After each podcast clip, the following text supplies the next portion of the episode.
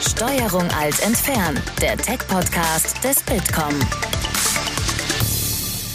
Hallo und herzlich willkommen zu Steuerung alt entfernen. Mein Name ist Christoph Größmann und heute geht es um das Thema künstliche Intelligenz. Dazu haben wir uns einen wunderbaren Gast eingeladen und zwar Nicole Ofenloch-Wendel von IBM. Hallo Nicole. Hi Christoph, grüß dich. Bevor wir ins Thema richtig einsteigen, würde ich dich bitten, dass du dich einmal kurz vorstellst. Was machst du denn bei IBM eigentlich? Was hat das alles mit künstlicher Intelligenz zu tun? Und wie bist du dahin gekommen? Ja, was mache ich Spannendes in dem Bereich KI? Also ich bin Cognitive Solution Leader weltweit im Einsatz. Ähm, ich bezeichne das immer ganz gern so als der Pionier, der den Unternehmen hilft, so die erste Gehversuche oder auch wenn sie schon ein bisschen weiter sind, ähm, zu helfen, sich in der KI und in der Cloud-Welt zurechtzufinden. Also auch zu identifizieren, was sind geeignete Prozesse, was sind Bereiche, wo setzt man das sinnvoll um. Das ist so die Themen, die ich mich jetzt auch mit drum kümmere. Recht spannend, sehr abwechslungsreich und man kriegt auch ganz viel mit, so wo die einzelnen Unternehmen stehen. Cognitive Solutions Leader ist dein Titel. Was können wir uns denn darunter vorstellen? Ja, das ist, ich helfe den Unternehmen, Prozesse zu identifizieren, die man sinnvollerweise mit KI umsetzt, um einfach Abläufe zu optimieren oder auch Bereiche, weil neue Regularien eingesetzt werden, dass man die einfach mit dem Manpower gar nicht mehr umsetzen könnte und dann einfach sich die KI zu Hilfe nimmt. Mhm. Jetzt hast du nicht schon dein ganzes Leben lang äh, dich mit künstlicher Intelligenz beschäftigt.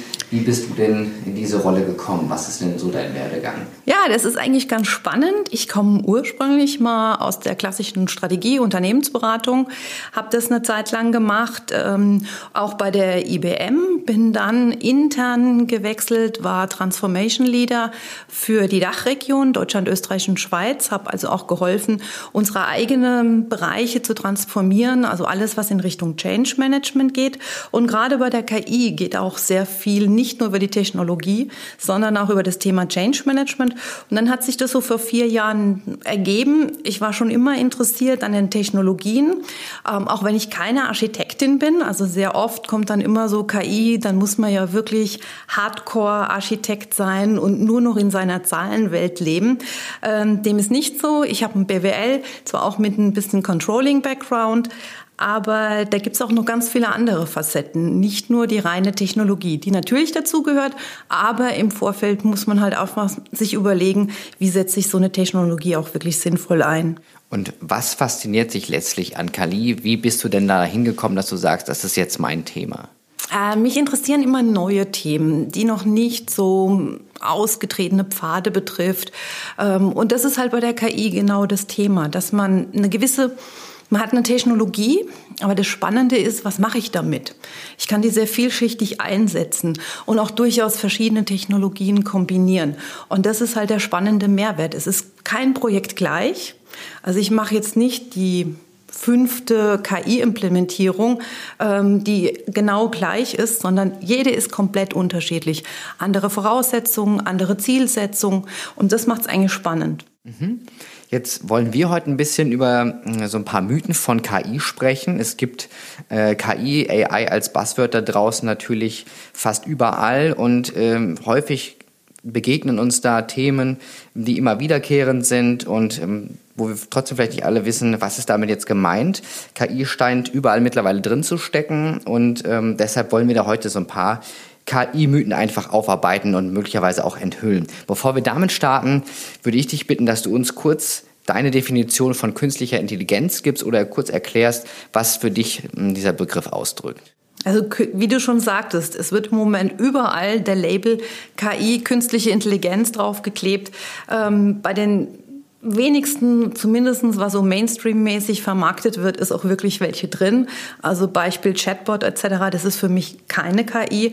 Für mich ist KI, wenn man in Richtung Machine Learning-Modell geht, neuronale Netzwerke. Das ist für mich KI. Das sind Themen, das kann man sich so auch ein bisschen so Synergien. Das ist im Prinzip, ich sage auch immer, keine KI, also keine künstliche Intelligenz, ähm, gegenüber natürliche Intelligenz, weil ich sie ersetzt es nicht, sondern sie kann das nur helfen zu ergänzen und das ist eine sinnvolle ähm, Schlussfolgerung. Das heißt also alles, was in in diese Richtung reingeht, ähm, das ist für mich ähm, KI. Dann fangen wir direkt mal mit dem ersten Mythos an. Und zwar, KI ist jetzt seit ein paar Jahren ein ganz neues Thema, das jetzt auch wirklich aktuell ist und vorher noch nie aufgetreten ist. Das ist vielleicht jetzt ähm, mehr medienwirksam und in aller Munde, aber so neu ist das Thema gar nicht. Wenn man sich mal da Sachen anguckt, dann wird man äh, überrascht sein, dass es also auch schon Jahrzehnte vorher Themen gab und neuronale Netzwerke und man sich mit den Themen beschäftigt hat. Es war nicht so en vogue und es wurde nicht so gehypt. Das ist jetzt neu. Aber an sich ist es kein wirklich brandneues Thema. Wie kommt es dann, dass es jetzt plötzlich so viel stärker präsent ist? Einfach, weil wir eine ganz andere Möglichkeiten haben. Thema, wir haben jetzt Quantencomputer, die Optionen, wir haben ganz andere Rechenleistung, was natürlich auch eine Voraussetzung ist für die KI. Ich brauche entsprechend Powerleistungen dazu und da haben wir jetzt die ganzen Voraussetzungen und dementsprechend sind wir jetzt in dem Zeitalter, wo man sagen kann, ja, wir können es vernünftig einsetzen und wir haben wirklich einen Mehrwert davon. Dann kommen wir da super direkt zum nächsten Punkt. Du hattest es vorhin schon angesprochen. KI steht jetzt als Label auf fast allen Sachen drauf und dann ist da auch wirklich überall künstliche Intelligenz drin. Nein, diesem Trugschluss sollte man nicht also verfallen. Ähm, es ist ganz klar ein Modewort. Ähm, es ist in unserer Gesellschaft so ein bisschen eigentlich eine schizophrene ähm, Prozess, der immer vorangeht. Auf der einen Seite gibt es sehr viele Bewegungen, also das merke ich auch bei mir im privaten Umfeld, wenn ich irgendwann sage, was mache ich denn überhaupt, dass ich dann immer dann so eine Reaktion durchaus hervorkommt. Oh mein Gott, du bist diejenige, die quasi unsere Arbeitsplätze vernichtet, du bist diejenige, die uns das Unheil mehr oder weniger weniger bringt. Ähm, und auf der anderen Seite ist es wirklich ein toller Marketing-Gag und es verkauft sich jetzt auch wieder zur Weihnachtszeit sehr gut, dass man jetzt sagt, da ist KI drin. Also wenn ich dann eine Alexa sehe oder auch ein Chatbot, der dann mit KI verglichen wird, wo ich dann sagen muss, naja, da brauchen wir schon sehr viel Fantasie mit dazu. Wo würdest du da die Grenze ziehen oder hast du ein, zwei Beispiele, an denen man das vielleicht zeigen kann, das ist jetzt wirklich äh, ein Bereich künstliche Intelligenz und das andere, da werden zwar Daten ausgewertet, äh, aber das hat nichts mit künstlicher Intelligenz zu tun. Ja, also wir haben es eigentlich in, im täglichen Business, also im täglichen Leben auch, wo wir das nutzen. Wir haben einen Wetterforecast, die, also die ganzen Wetterprognosen, die werden mit künstlicher Intelligenz berechnet, verschiedene Szenarien. Ähm, darauf verlassen wir uns. Wir haben Staumeldungen. Ähm, auch jetzt in manchen Ländern wird komplett der Verkehr, weil das jetzt ähm, zu so einem Chaos führen würde, über die KI geregelt. Ampelsteuerungen laufen darüber. Also wir haben mehrere Beispiele, selbst ähm, jeder verwendet sein Smartphone, hat sich schon mal gewundert, wenn ich nach irgendwas google, auf einmal verfolgen mich die Urlaubsziele oder die, die Sachen, die Pullis, die ich mir jetzt bei Salando oder wo auch immer angeguckt habe.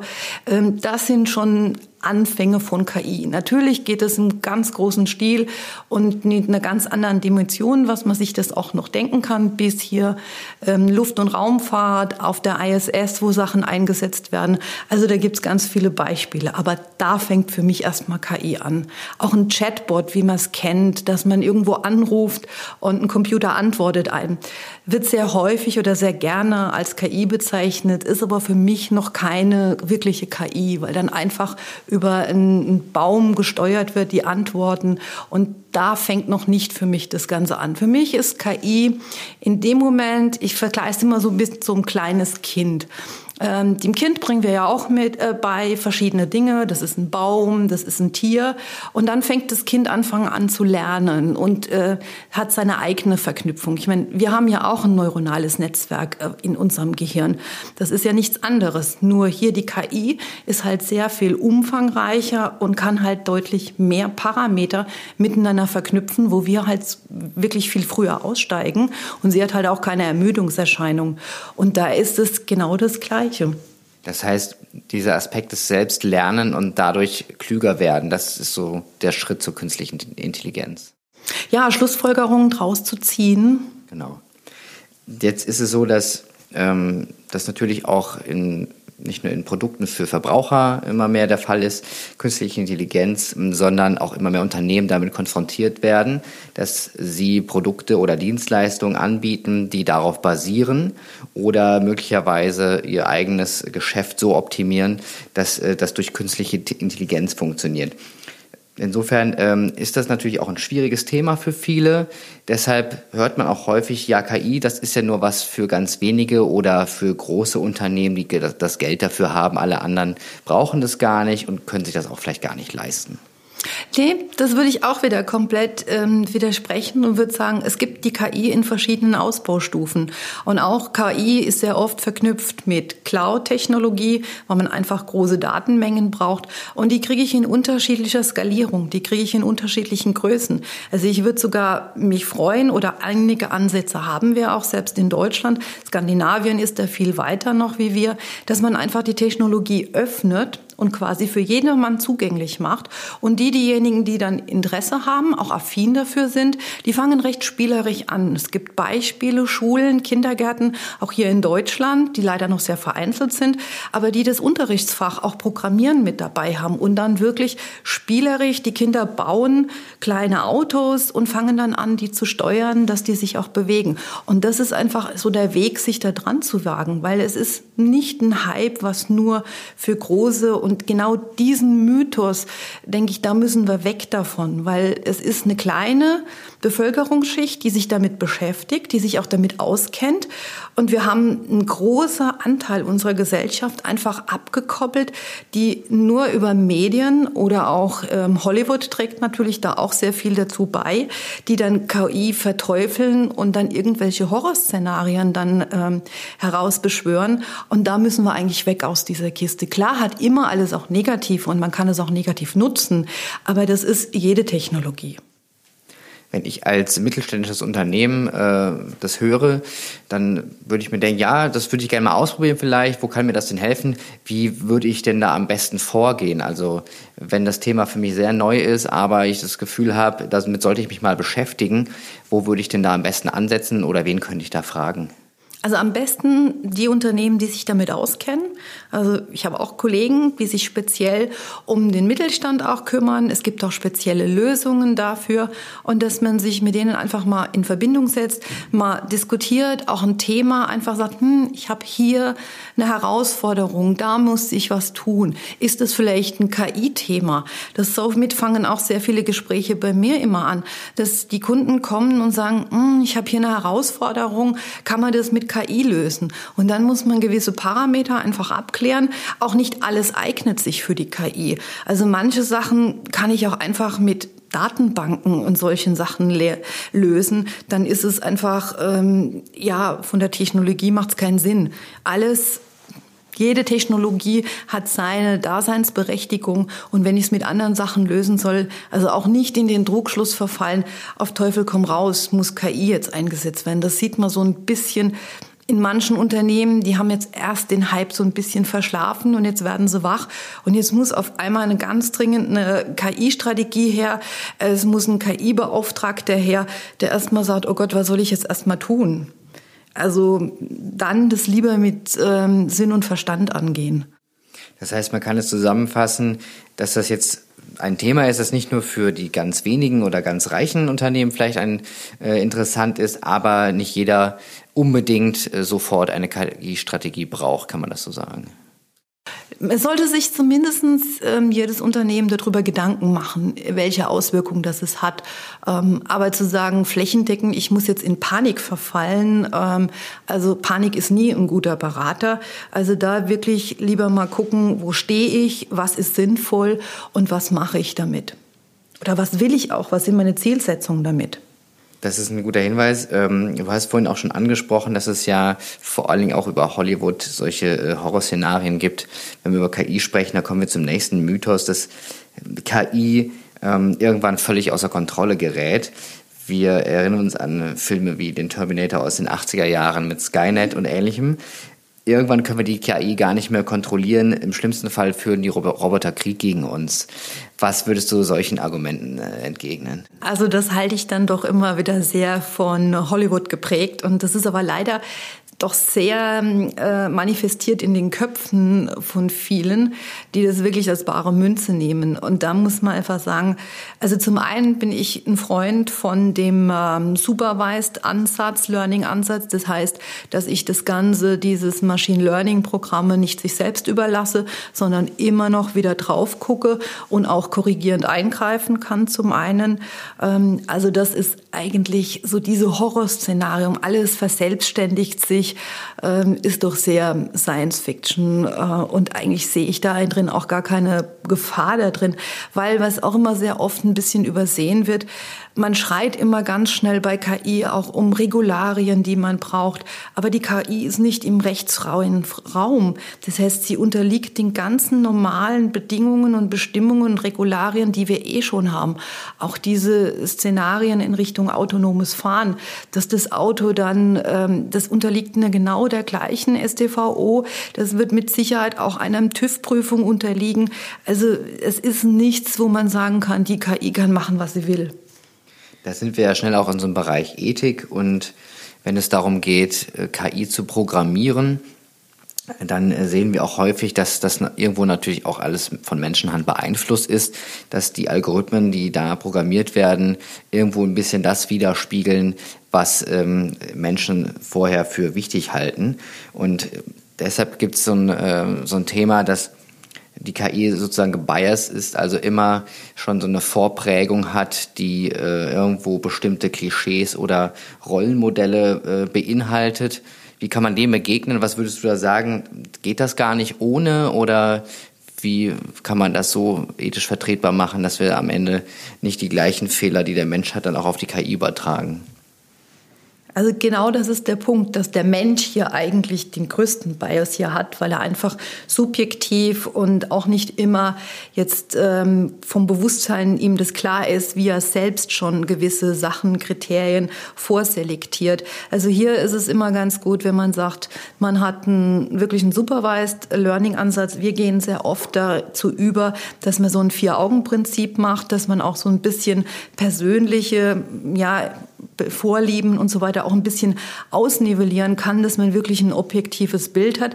Natürlich, wenn man, es gibt ein sehr prominentes Beispiel, wenn man natürlich von einer Bewerber-KI hm, die programmiert und gibt dann nur männliche ähm, CVs und Lebensläufe raus, ist es nicht verwunderlich, dass dann weibliche komplett ausselektiert werden. Aber da ist der Mensch wiederum das Problem. Und deshalb ist es erstmal in unserer Hand. Also die KI führt ja nur das aus, was wir ihr beigebracht haben. Das ist das Gleiche, wie wenn ich einem Kind ähm, falsche Dinge beibringe und würde es dann hinterher bestrafen, dass es einfach Fehler macht. Das ist so das für mich immer das Gleiche. Sozusagen, fangt an, macht euch erstmal. Und die Hauptaufgabe bei so einem Pro äh, Projekt ist auch für mich immer, die Arbeit vorne reinzustecken und wirklich sich im Klaren zu werden, was will ich überhaupt? Was ist meine Zielsetzung? Nicht einfach wahllos anfangen und sagen, Hauptsache KI und Chaka und rein damit. Das geht schief erstmal muss ich mir überlegen. Deshalb erst die natürliche Intelligenz. Und die künstliche Intelligenz kann mir helfen, meine natürliche Intelligenz zu erweitern und mir ganz andere Optionen noch zu geben. Aber andersrum. Es gibt es gibt in dem Zusammenhang äh, einige, die sagen, wir müssen das unbedingt verhindern, dass äh, Algorithmen uns dann irgendwie Schaden zufügen. Deshalb gibt es sehr plakative Forderungen nach einem Algorithmun-TÜV. Je nachdem, wie der ähm, aufgesetzt werden würde, dass sozusagen von Privatunternehmen äh, die äh, Algorithmen kontrolliert werden, um dann sich, sicher zu gehen, wie man das vom Autotüv zum Beispiel kennt, dass kein Schaden dadurch entstehen kann. Was würdest du dazu sagen? Es ist ein sehr komplexes Thema. Ich glaube, dass wir so eine Organisation kaum auf die Beine stellen können, weil die müsste ja so übernatürliche äh, Fähigkeiten haben und in unterschiedlichsten Bereichen. Ich glaube, dass wir weiterkommen, wenn wir uns eher gewisse Grundsätze wirklich ähm, vornehmen. Und es gibt auch der Ruf nach irgendwelche Zertifizierungen, TÜV-Zertifikate etc. Ähm, natürlich kommt in so einem Thema, sprießen da ganz viele hoch und sehen natürlich auch ein Businessmodell. Aber ich glaube, glaube, wir müssen da wirklich an unsere Entwickler und Programmierer und auch die Leute, die Annotationen, also dieses Training ähm, vollziehen, dass die entsprechend ähm, gestuhlt sind und sich da einem gewissen Kodex auch unterliegen und sagen, okay, sie machen das. Natürlich kann man alles negativ auch nutzen. Das kennen wir auch aus anderen Bereichen. In dem Zusammenhang ist es so, dass die einen sowas fordern, die möchten gerne einen äh, Algorithmen-TÜV haben. Dann gibt es das genau gegenüberstehende Lager, die sagen, wenn wir in Deutschland schon so anfangen, dann können wir es eigentlich direkt sein lassen. Die internationale Konkurrenz hat uns schon überholt und das wäre jetzt so der nächste Mythos. Eigentlich haben wir in Deutschland so viel Rückstand, dass wir es äh, gar nicht mehr versuchen müssen, irgendwie die Chinesen oder Amerikaner noch einzuholen. Also ich bin ja sehr viel weltweit unterwegs und sehe halt auch, was jetzt ähm, in Asien, was in Indien, was in USA läuft. Ja, es ist korrekt. Wir haben so ein bisschen den Anschluss verloren, aber ich würde es eher umdrehen und würde sagen, naja, wenn ich jetzt auch ähm, hier im Sport an Nummer zwei und Nummer drei ist, also muss es mich doch anspornen, nach vorne zu gehen. Dann setze ich mich doch auch nicht hin und sage, naja, das hat ja eh keinen Sinn. Und äh, für mich stellt sich auch nicht die Frage, machen wir mit oder machen wir nicht mit. Wir sind auf der einen Seite in einer globalen Welt unterwegs. Wir sind global vernetzt. Ähm, es gibt hier eigentlich nicht die Frage, machen wir mit, machen wir nicht. Es geht eigentlich eher darum, ähm, gestalten wir mit. Und das ist für mich eigentlich das viel mehr oder zentrale und elementare auch da drin. Möchte ich wirklich dann irgendwas aus Asien, aus China oder aus USA übergestülpt bekommen und dann nur noch ähm, es zu akzeptieren und zu agieren, dann bin ich doch lieber im Reaktionsmodus und gestalte gestalte selbst mit und setze meine eigenen Parameter.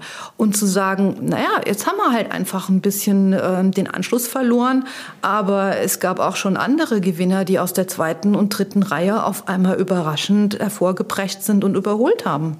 Es sollte uns anspornen. Auf jeden Fall. Was äh, machen die anderen denn besser oder anders als wir in Deutschland und Europa? Wo können wir uns etwas abschauen und was sind einfach Strukturen, die uns hindern, da noch hinzukommen? Ich würde auch Europa nicht unbedingt, sagen wir mal, in einen Topf werfen. Auch da gibt es ja unterschiedliche. Wir sind halt in Deutschland sehr stark geprägt. Wir sind erstmal alles negativ und wir suchen erstmal, ja, was kann alles passieren? Wir lieben es Horrorszenarien. Also wir stehen da Hollywood in nichts nach. Ähm, Beispiel auch autonomes Fahren, da werden sämtliche Horrorszenarien herausbeschworen, wobei man nachweislich sagen kann, der größte Unsicherheitsfaktor ist der Mensch, weil der macht die meisten Fehler Fehler und wir setzen uns tagtäglich in die Autos und fahren damit. Ähm, da wird einfach eine Diskussion vorgeschoben, die nicht wirklich äh, konstruktiv ist und hilfreich ist.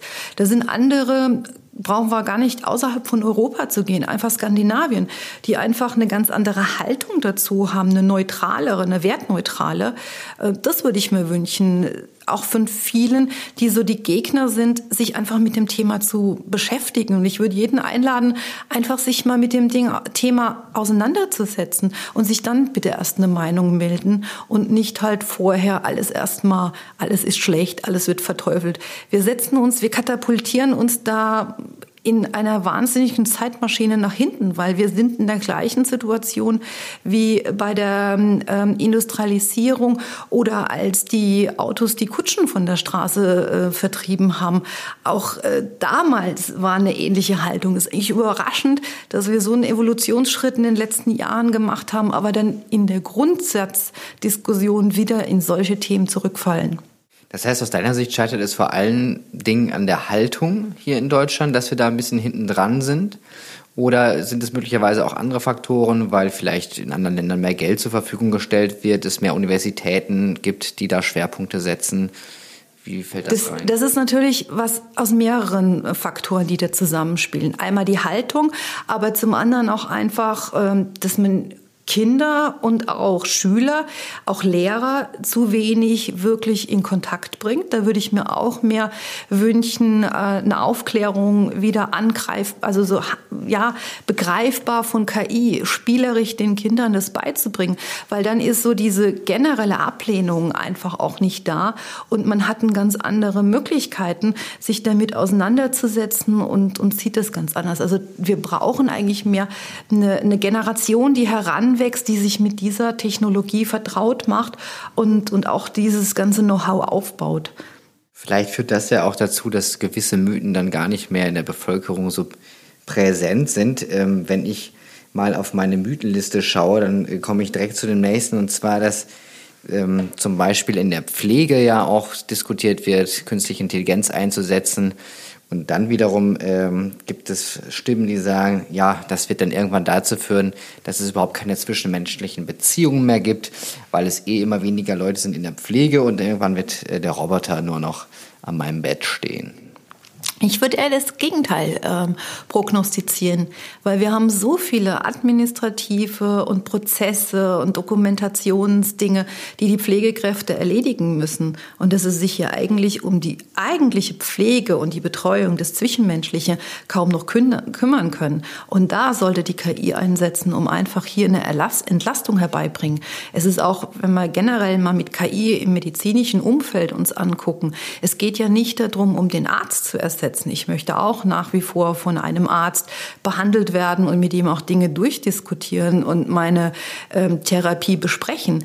Aber ich fühle mich doch viel wohler, wenn ich weiß, der Arzt kann zurückgreifen auf künstliche Intelligenz, dass ihm einfach künstliche Intelligenz geholfen hat bei der Bildgebung, bei der Auswertung von irgendwelchen MRT-Bilder oder CT-Bilder, weil einfach der Mensch ermüdet und das Auge gar nicht so genau gucken kann. Dass ihm da einfach so ein Assistent zur Seite steht und sagt, guck mal an der Stelle, ich finde, da ist irgendwie was komisch. Dann kann er genau da reingucken. Mit dem bloßen Auge hätte er das wahrscheinlich nach einer zwölf Stunden Schicht gar nicht mehr gesehen. Wie würdest du in dem Bereich äh, die Fortschritte von künstlicher Intelligenz beurteilen? Wie, wie sehr hilft es heute schon und äh, was ist vorstellbar im vorigen medizinischen Bereich?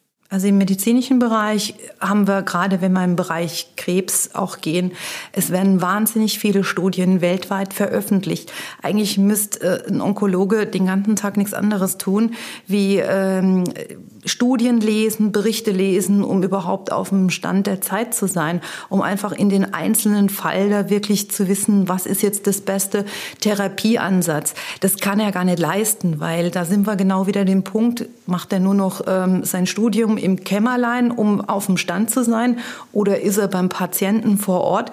Und da hilft äh, KI auch sehr stark, dass man ihm einfach ähm, gewisse Sachen, die KI kann im Hintergrund Tag und Nacht, die ermüdet nie, 24 mal 7. Die kann die ganzen Sachen screenen und kann die, ich habe immer so einen kleinen Vergleich dazu. Es gab so in den 80er war das, glaube ich, ein Film, der nannte sich Nummer 5 lebt.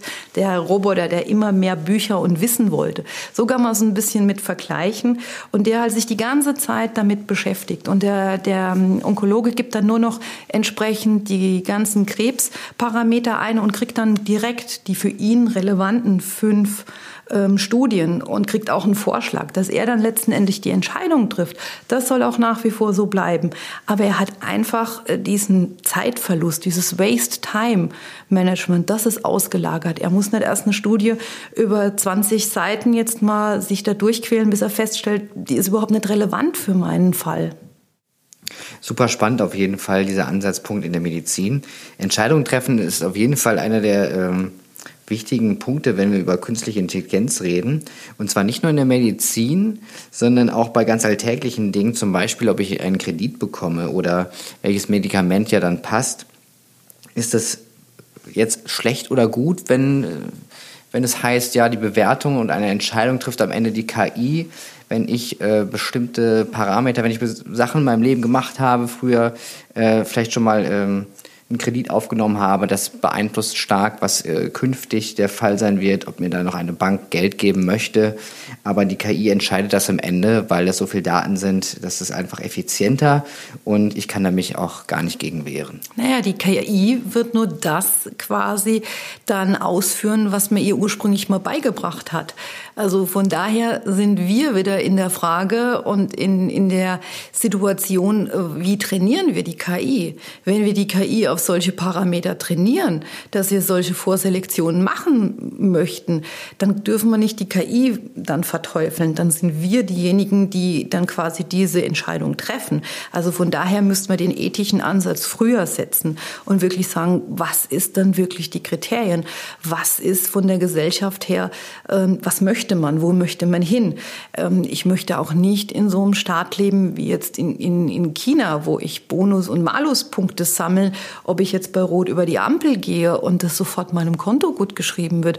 Also davon möchte ich mich auch nicht leiten lassen. Aber gewisse Dinge, auch Kreditvergaben, die ist ja heute teilweise schon eine Blackbox. Und ob das wirklich KI ist oder ob da sonstige Faktoren reinspielen, weiß keiner so genau. Ist auf jeden Fall spannend zu sehen, was sich da entwickelt. Wir kommen zum Mythos Nummer 10 und das ist vielleicht der ultimative, wenn wir über künstliche Intelligenz reden. Das hat es am Anfang mal kurz angedeutet. Äh, KI vernichtet Arbeitsplätze. Das sehe ich auch ein bisschen anders. Da haben wir wieder den Vergleich zu früher, wenn die, die, die Kutschen die Straßen verlassen haben. Klar wird es Berufe geben, die werden einfach so nicht mehr existieren in Zukunft. Aber dafür werden neue entstehen. Also diese Horrorszenarien, die man dann immer sehr reißerig in den Medien sieht. Ähm, so und so viel tausend Arbeitsplätze werden vernichtet werden. Aber dafür entstehen neue. Wir brauchen Programmierer, wir brauchen Entwickler. Wir brauchen auch Leute, die sich wirklich im Vorfeld Umfeld darüber Gedanken machen, was soll überhaupt programmiert werden, wie soll das gesachen. Also damit ist eine ganz andere ähm, Horizont, der sich für uns auch öffnet und zu sagen, nur so plakativ, nur das Negative, das ist wieder so ein bisschen ein Beispiel ähm, von unserer deutschen Haltung her, dass man irgendwie immer sieht, das Glas ist halb leer. Was kann man Menschen sagen, die das äh, vielleicht lesen und das Gefühl haben, also ich äh, bin jetzt auch schon ein bisschen älter, vielleicht nicht mehr Anfang 20 und habe auch keine Lust jetzt noch programmieren zu lernen und trotzdem sieht es so aus, als wäre mein Arbeits, äh, wäre mein Arbeitsplatz in Gefahr. Was kann man denn da sagen? Also nicht alle sollen jetzt äh, Programmierer werden. Wir haben da auch relativ viele Sachen, die sich dann rundherum noch entstehen werden und das tägliche Leben wird ja nicht komplett in eine digitale Welt also abrutschen. Also wir werden auch zukünftig noch ähm, unser täglichen Bedarf an der Ecke einkaufen. Natürlich kommt wahrscheinlich ähm, die ganzen Lieferungen, freie Hauslieferungen mit dazu, aber auch da muss das einer bearbeiten. Also es gibt Verlagerungen, aber so pessimistisch würde ich das nicht sehen. Und es kommt ja auch nicht schlagartig. Also es wird eine, eine sukzessive Veränderung geben, ähm, so dass es nicht morgens man steht auf und die ganzen Tausende von Arbeitsplätzen sind. Also Bange machen gilt nicht an der Stelle. Nein, Bange machen gilt nichts. Einfach ähm, hier motiviert aufstehen und zu sagen, hier, lass mich mitspielen und mitgestalten. Super, dann haben wir noch einen letzten Mythos, der vielleicht gar nicht so bekannt ist, aber eigentlich ganz spannend ist. Und zwar, dass KI ja nicht nur für Effizienz steht, sondern auch kreativ sein kann. Und wir heute schon sehen, dass es in Kunst und Musik, auch in der Literatur, künstliche Intelligenz zum Einsatz kommt, sodass wir das in Zukunft auch alles von der KI erledigen lassen und alles, was wir heute noch an äh, kreativer Kunst haben, äh, dann gar nicht mehr von Menschen machen lassen müssen, weil die KI das auch vielleicht viel besser macht. Es würde, es wird wahrscheinlich ein Parallelmarkt einfach entstehen. Es gibt ja schon erste Ansätze, die sind auch ganz spannend, ähm, wo man Sachen sieht, Bilder, die von KI gemalt wurde, dass mir ihr verschiedene Bilder von Van Gogh ähm, dann zeigt und sie malt dann im Stile von Van Gogh. Ähm, es wird einfach der persönliche Geschmack dann auch entscheiden. Und gerade Musik und Kunst hat auch viel was mit Emotionen zu tun. Und ich gehe nicht davon aus, dass wir nur noch auf die KI setzen würden. Es wird einen Bereich geben, ja, aber ich denke, dass auch der klassische Maler und auch die, die klassische Musikrichtung auch bestehen bleiben wird. Super, dann haben wir auf jeden Fall erstmal elf KI-Mythen hier mehr oder weniger enthüllt. Jetzt würde mich noch mal zum Schluss interessieren, so hast du vielleicht ein, zwei schöne Beispiele von KI, wo man das mal ganz konkret sehen kann. Also ähm, was natürlich viele Menschen kennen, ist, wenn sie bei Online-Shops Kaufempfehlungen bekommen aufgrund vorheriger Einkäufe. Was ist für dich ein schönes Beispiel eigentlich von KI, was man auch so praktisch sehen oder erklärt bekommen kann?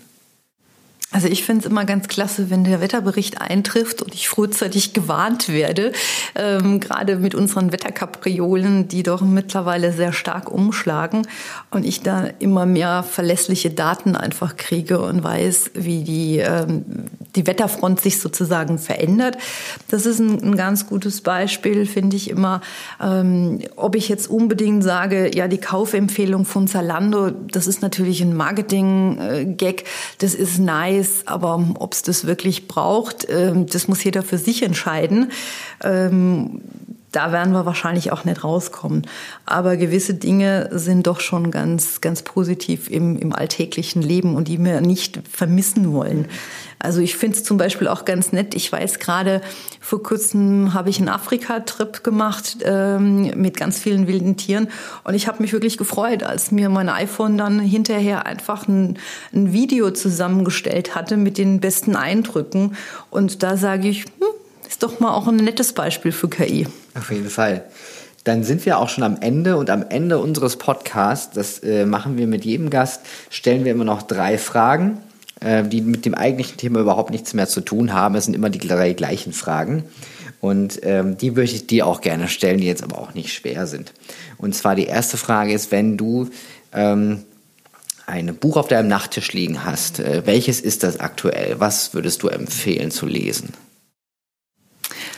Hm, es ist eine schwierige Frage weil ich im Moment sehr viel Fachliches natürlich auch lese. Aber ähm, was mich auch gefesselt hat, dadurch, dass ich jetzt gerade in Botswana war, habe ich jetzt äh, einen Roman, das ist sozusagen die Miss Marple aus Botswana, ähm, gelesen. Das war ganz spannend, weil natürlich auch die Anknüpfung war zum jeweiligen Land und ich auch gerade in den Städten, in Mauen und überall gerade war und das nachvollziehen konnte. Dann als nächste Frage ist, ähm, welchen Twitter-Account würdest du empfehlen? Wem sollte man folgen? Oder gibt es mehrere Twitter-Accounts? Weil man sollte sich ja nicht immer nur Mainstream-mäßig informieren, sondern durchaus mal auch unterschiedliche Bereiche. Also alles, was in Richtung Technologie ist, ist für mich natürlich spannend. Ich möchte auch wissen, was die Mitwettbewerber tun. Aber durch meine Rolle auch bei der Bitkom im Vorstand von äh, dem Arbeitskreis KI ist es natürlich auch immer spannend, was macht die Enquete-Kommission, was passiert in unserer Regierung. Auch diese Sachen sind sehr spannend. Und ganz zum Schluss, wenn du dich mal nicht mit KI und Technologie beschäftigst, wie kannst du denn entspannen? Was machst du, um zu relaxen? Ich habe ein Pferd und dann gehe ich einfach in den Pferdestall und dann ist das die beste Erholung und komplett ähm, analog, alles ohne digital und die Rückkopplung vom Pferd ist eins zu eins und sehr ehrlich. Wunderbar. Nicole Ofenhoch-Wendel, ganz herzlichen Dank für den Besuch hier bei Steuerung Alt Entfernen. All das haben wir euch nochmal online auch eingestellt unter www.bitcom.org slash podcast. Da könnt ihr das alles nochmal nachhören und die Shownotes dazu auch sehen. Wir packen euch noch ein paar Links dazu rein. Ja, und dann bedanke ich mich ganz herzlich für diese tolle KI-Lehrstunde und hoffentlich haben wir da alle Mythen, die es so gibt, erstmal etwas wieder gerade gerückt und enthüllt. Vielen Dank. Danke, Christoph. Das war Steuerung alt entfernen, der Tech-Podcast des Bitkom. Weitere Folgen findet ihr auf www.bitkom.org/podcast.